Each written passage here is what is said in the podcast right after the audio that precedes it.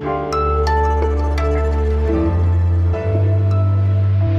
Hallo, herzlich willkommen. Hier ist Was jetzt, der Nachrichtenpodcast von Zeit Online am Dienstagnachmittag mit dem Update. Es ist der 18. August. Ich bin Ole Pflüger. Schön, dass Sie dabei sind. Drei Themen habe ich heute für Sie. Die Ernte war nicht so gut dieses Jahr. Das UN-Tribunal zum Libanon sieht keine Beweise dafür, dass die Hisbollah an der Ermordung des ehemaligen Premierministers Rafik Hariri beteiligt war. Und es gibt weiter Andeutungen aus der Politik, dass es möglicherweise wieder neue Corona-Beschränkungen geben könnte. Fangen wir also gleich an. Der Redaktionsschluss ist wie immer 16 Uhr.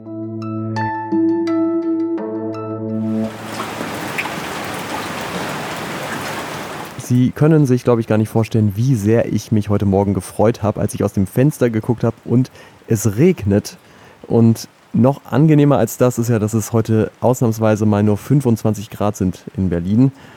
Das mit dem Regen hat dann leider aber auch schnell wieder aufgehört und für die Ernte in diesem Jahr war das sowieso viel zu spät wobei natürlich in Berlin Mitte sowieso nicht so viel geerntet wird. Ähm, der Deutsche Bauernverband hat heute jedenfalls Bilanz gezogen für die Ernte 2020 und die war nicht gut. Die Ernte war jetzt im dritten Jahr in Folge unterdurchschnittlich. Das belastet äh, unsere Betriebe. Das ist Joachim Ruckwied, der Präsident des Verbandes, und der hat heute mitgeteilt, dass dieses Jahr 42,4 Millionen Tonnen Getreide geerntet worden sind. Das ist insgesamt 5 Prozent weniger als im Schnitt der letzten fünf Jahre. Man kann auch noch anfügen, dass ähm, das je nach Region sehr unterschiedlich aussieht. In Süddeutschland zum Beispiel war die Ernte gar nicht so schlecht dieses Jahr. Ähm, und da, wo die Ernte dann aber eben eher gering war, zum Beispiel in Ostdeutschland, da lag es daran, dass es zu ungünstigen Zeiten Dürre, Starkregen oder auch Frost gegeben hat. Und vieles davon ist natürlich durch den menschengemachten Klimawandel wahrscheinlicher geworden. Das hat er heute auch nochmal betont. Der Klimawandel äh, manifestiert sich. Äh, wir haben nicht mehr die Stabilität der Ernteerträge, äh, die wir vor 10, 15 äh, Jahren noch äh, hatten. Das hat auch dazu geführt, dass ähm, die wichtigste Ölpflanze in Deutschland, der Winterraps, keine guten Erträge abgeworfen hat. Die Anbaufläche ist da sogar ausgeweitet worden, also größere und mehr gelbe Rapsfelder. Aber trotzdem sind 20 Prozent weniger geerntet worden als im langjährigen Durchschnitt, insgesamt nur 3,3 Millionen Tonnen. Jetzt gibt's ja verschiedene Ideen, wie sich Landwirte an diese Trockenheit anpassen können. Eine ist ja zum Beispiel, dass man Sorten anbaut, die einfach ein bisschen dürretoleranter sind. Ähm, da hat aber Ruckwied gesagt, das bringt natürlich nichts, wenn es wochenlang einfach gar nicht regnet. Irgendwann brauchen Pflanzen Nebenwasser. Und deswegen hat er zusätzlich auch noch eine Forderung an die Bundesregierung gerichtet. Der Bauernverband möchte nämlich mehr Möglichkeiten schaffen, sich gegen Ernteausfälle zu versichern und hofft da auf eine Anschubfinanzierung.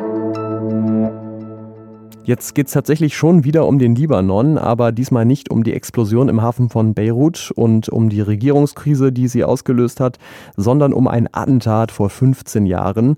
Da ist nämlich der ehemalige Premierminister, er war damals schon nicht mehr im Amt, Rafik Hariri, getötet worden bei einem Sprengstoffanschlag. Und außerdem haben auch 21 weitere Menschen das Leben verloren und es gab 226 Verletzte.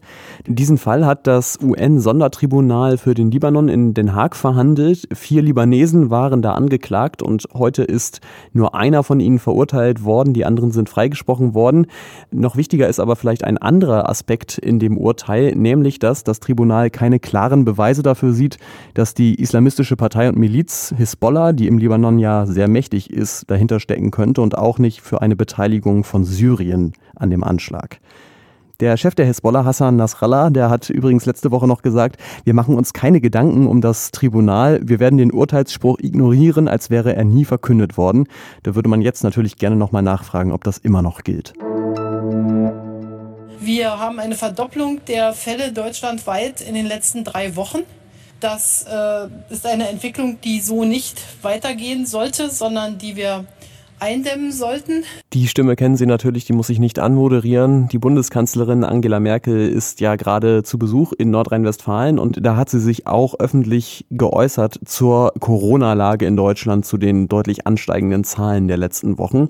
Und ich glaube, so ja fast emotional oder deutlich habe ich sie lange nicht mehr gehört. Und wenn ich auch zum Beispiel keine Symptome habe und positiv getestet bin und ich verlasse einfach meine Quarantänesituation, dann gefährde ich ganz massiv andere Menschen. Merkel hat dann auch nochmal angedeutet, was auch bei Jens Spahn, dem Gesundheitsminister, schon ein bisschen durchklang die letzten Tage, dass es demnächst Gespräche mit den Bundesländern geben soll über mögliche neue Einschränkungen. Und vor allem hat sie aber auch darauf gedrungen, dass die Regeln, die es ja gibt, also die Maskenpflicht zum Beispiel im Nahverkehr oder in Geschäften oder auch Abstandsregeln, dass die härter durchgesetzt werden sollen. Ich bin da sehr dankbar, wenn Bußgelder verhängt werden, auch für das Nichttragen von Masken oder ähnlichem.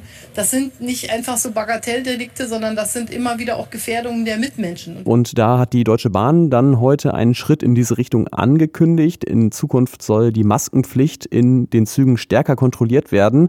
Ab September sind da doppelt so viele Kontrollen geplant wie bisher. Was noch? Ich glaube, das war jetzt heute am Anfang der Sendung nicht das erste Mal, dass ich mich über die Hitze beschwert habe. Und es gibt offenbar Menschen, die nicht wie ich nur jammern, sondern auch wirklich aktiv werden, was dagegen zu tun. Damit meine ich jetzt aber nicht weniger fliegen oder kein Auto kaufen oder zumindest kein großes Auto fahren, ähm, sondern immer mehr Deutsche beantworten den Klimawandel offenbar mit Klimaanlagen. Das Bundesamt für Statistik hat heute bekannt gegeben, Deutschland hat 2019 Klimageräte im Wert von 1,9 Milliarden Euro importiert. Das ist ein Plus von 40 Prozent im Vergleich zu 2010. Die Statistik erfasst auch Ventilatoren oder Klimaanlagen für Autos. Ähm, normale Klimaanlagen für Gebäude sind da nur ein kleiner Teil davon, aber dieser Teil ist sogar um 72 Prozent gewachsen. Für den deutschen Anteil am menschengemachten Klimawandel ist das natürlich jetzt nicht so gut, weil die Klimaanlagen zwar drin kalte Luft produzieren, aber draußen steigen natürlich dadurch auch die Emissionen.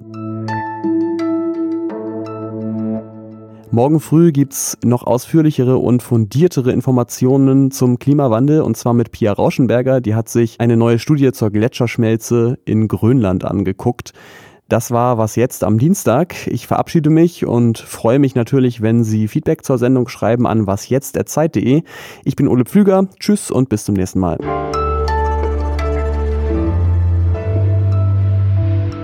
Das Bundesamt für Statistik, das hat heute Klimageräte im Wert. das wäre schön, wenn Sie Klimageräte im Wert gekauft hätten selbst.